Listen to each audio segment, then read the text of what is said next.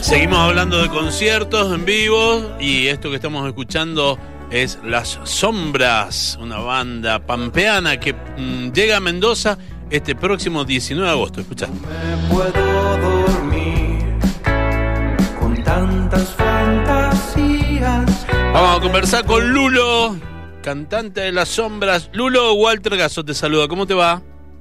Hola Walter, ¿todo bien? ¿Qué haces, querido? ¿Cómo andás? ¿Todo bien? Bien, está en orden. Acá no sé que se prendió fuego acá en Capital y está lleno de humo, así que encerrado en casa pues también está frío. Sí, ¿sabes qué lo que es? Son los fuegos ¿Qué? que vienen de, de la zona del Tigre, de toda esa zona, de que está de, de ahí, eh, lo he estado viendo en las noticias más temprano. Así que se ha llenado Yo- todo de humo. Yo, yo tengo acá mi departamento que da justo una plaza de abrís, Ajá. está como en un sexto piso y entra humo, todo, ¿sabes lo que? ¿Viste lo que es? Loco, eh, esto de la destrucción ambiental es un bajón. Escúchame, ¿han venido a Mendoza con las sombras alguna vez? Con la sombra fuimos dos veces a Mendoza ya. Fuimos una vez hace... Es que nos llevó una marca de, de tragos, Master nos llevó a tocar a la taberna Culto de Hall y después Sí. tocamos... No me acuerdo el nombre del otro, Ajá. pero Pero estuvieron. Sí, tuvimos después, eh, una vez que íbamos a Chile, también pasamos ahí por Mendoza, y la verdad que siempre de primera nosotros. Ujú. Este, ahora están en el medio de una gira nacional que está buenísima porque hacen Mendoza, San Juan, San Luis eh, y después van a pasar por La Pampa eh, para que lo festeje todo su público, vuestro público. Sí, sí, sí, que siempre, la verdad que siempre es una, una cita obligada volver a La Pampa, porque bueno, hay un montón de gente, de amigos, de como cuando hacemos la presentación acá, que la, la hemos hecho este viernes pasado, Ajá. siempre sabemos que es la mitad, porque la otra la tenemos que hacer en La Pampa siempre para nuestro público, que nada, estamos re contentos por eso. Escúchame, ¿cómo es volver a estar de gira y por todo el país, por ejemplo? Después Y la verdad que hace tanto que no lo hago que no sé si tanto, pero bueno, con la pandemia y toda esta movida, ¿viste? Por ahí nos, nos retrasó tanto la salida del disco como un montón de cosas.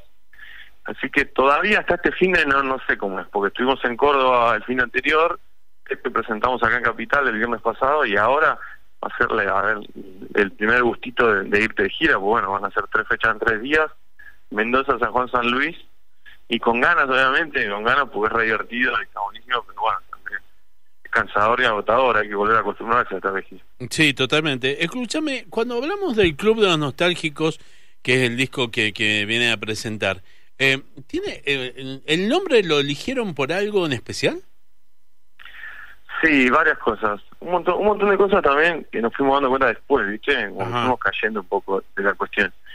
Nosotros siempre se nos marcó mucho de, de escuchar música vieja o que hacíamos un- una música que por ahí te, te remonta a música de los 60, 70. Sí.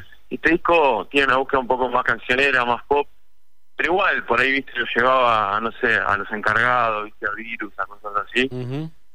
Y por ahí, la- y las letras nos empezamos a dar cuenta que son mucho añorando situaciones que, que ya uno no, no estaban, tipo, o viejos amores, o ciudades. Ujú.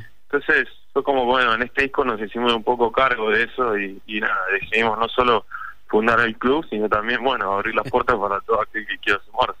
Está bien. Ahora, ¿y, y quién, qué encontraron que quién se suma, por ejemplo? Y un montón de gente, la verdad que, la verdad que, en por ejemplo, ahora hicimos la presentación ahora el viernes pasado, en, en el teatro acá en Capital, que Ajá. estuvo lleno, y armamos toda una apuesta bastante conceptual del club, ¿viste?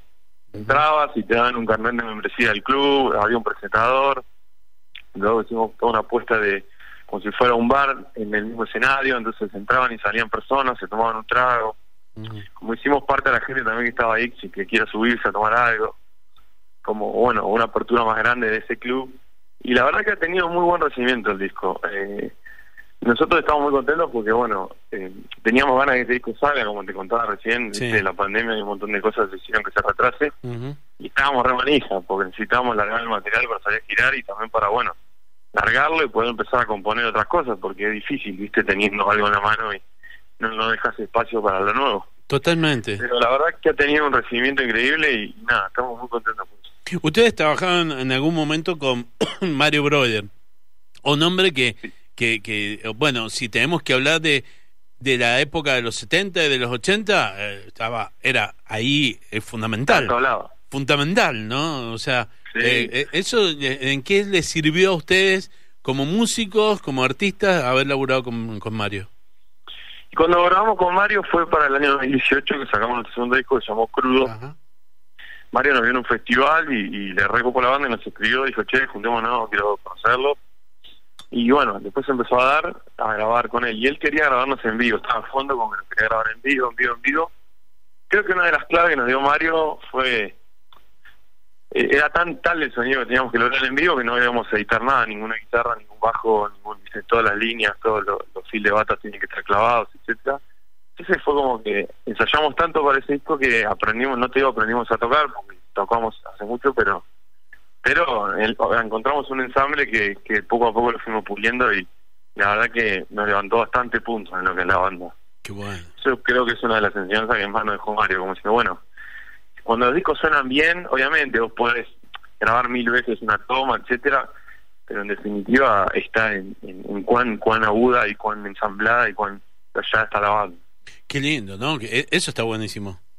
Sí. Eso realmente es- buenísimo. Como, bueno, sí, hay un montón de software, un montón de, plugins, lo que vos quieras, pero la magia está en el toque está ahí, sale Claro. de la sala, ¿viste? A ver, ustedes son cuatro, ¿no? Nada más, ¿no? Sí, sí, formación tradicional de, de banda, digamos. Ujú. Dos guitarras, bajo, batería, Sí. pero cantamos los tres del frente, los dos guitarras, yo toco el bajo y canto, Ujú. y, y los dos guitarristas también cantan y componemos los tres, entonces hay una suerte de, de- de personajes que entran y salen de las canciones, muchas veces cantamos algunos eh, una canción cada uno, o entramos dos en una misma canción, entonces se vuelve bastante dinámico. eso. Está buenísimo. Bueno, eh, han, han estado los eh, Rolling Stones de Estados Unidos, los mencionó, la nueva Sí. vanguardia del rock argentino, lo- eh, habló sobre ustedes, ¿sí? Y es como un poco ya decís, mm, nos empiezan a mirar y a escuchar de todos lados.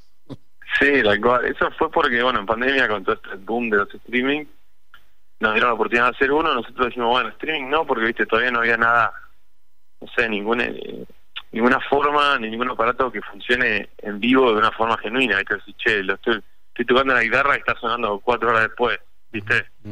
Entonces, nuestra idea fue grabarlo y presentar algo que sí se estaba streameando, pero no estábamos tocando en vivo, sino que lo armamos eh, acá en un parque que se llama Centro Cultural Richard. Ujú. Lo hicimos en plan mediometraje, algunas partes intervenidas actuadas, y está hecho bastante en plano secuencia, donde empezamos tocando en la calle, nos vamos metiendo al bar, y a poco empezamos a tocar un, pa- un par de temas acústicos hasta que subimos al escenario. Y eso quedó realmente muy bueno, yo te digo, es una de las cosas que más orgullosa estoy de la banda. Eh, me- a mí me encantó cómo quedó. Tanto que lo vio, no sé cómo, un editor de la Rolling Stone en Estados Unidos y lo levantó, pero per se, ¿viste? No es que acá lo conectaron al de Estados Unidos. Lo levantaron allá. Después, bueno, el título de, de La vanguardia del rock o no, bienvenido sea. Y aunque me nombren, o sea, que nos nombren, me parece un, un logro fantástico. Después, bueno, de qué forma o qué es lo que dicen, qué sé yo. No sé si están así. Buenísimo. Ahora a, a sostenerlo eh, con cuero y con sangre, loco, y mucha transpiración. Van a estar Obvio. este este viernes en el Foxy, acá en la Alameda Mendocina. Eh, las entradas están en entradaweb.com.ar y, y como es el primer show de la gira, ¿sabes que van a hacer algo que eh, habitualmente hacía Soda? Después hacía mm, Gustavo Cerati y Divididos. Que el primer show de la gira nacional lo hacían en Mendoza. Y Charlie también Mirá. lo hacía. Te paso Bueno, ese dato, ¿eh? Estamos bendecidos, entonces. Totalmente. Porque el primer show de la gira nacional lo hacían en Mendoza. Y si acá la gente se sacudía un poquito y te aplaudía, significaba que en el resto del país explotaba todo.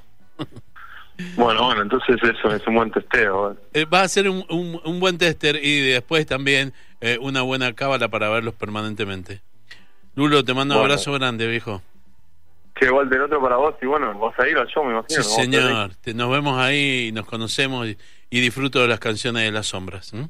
Dale, te mando un gran abrazo. Abrazo grande. Chao, chao.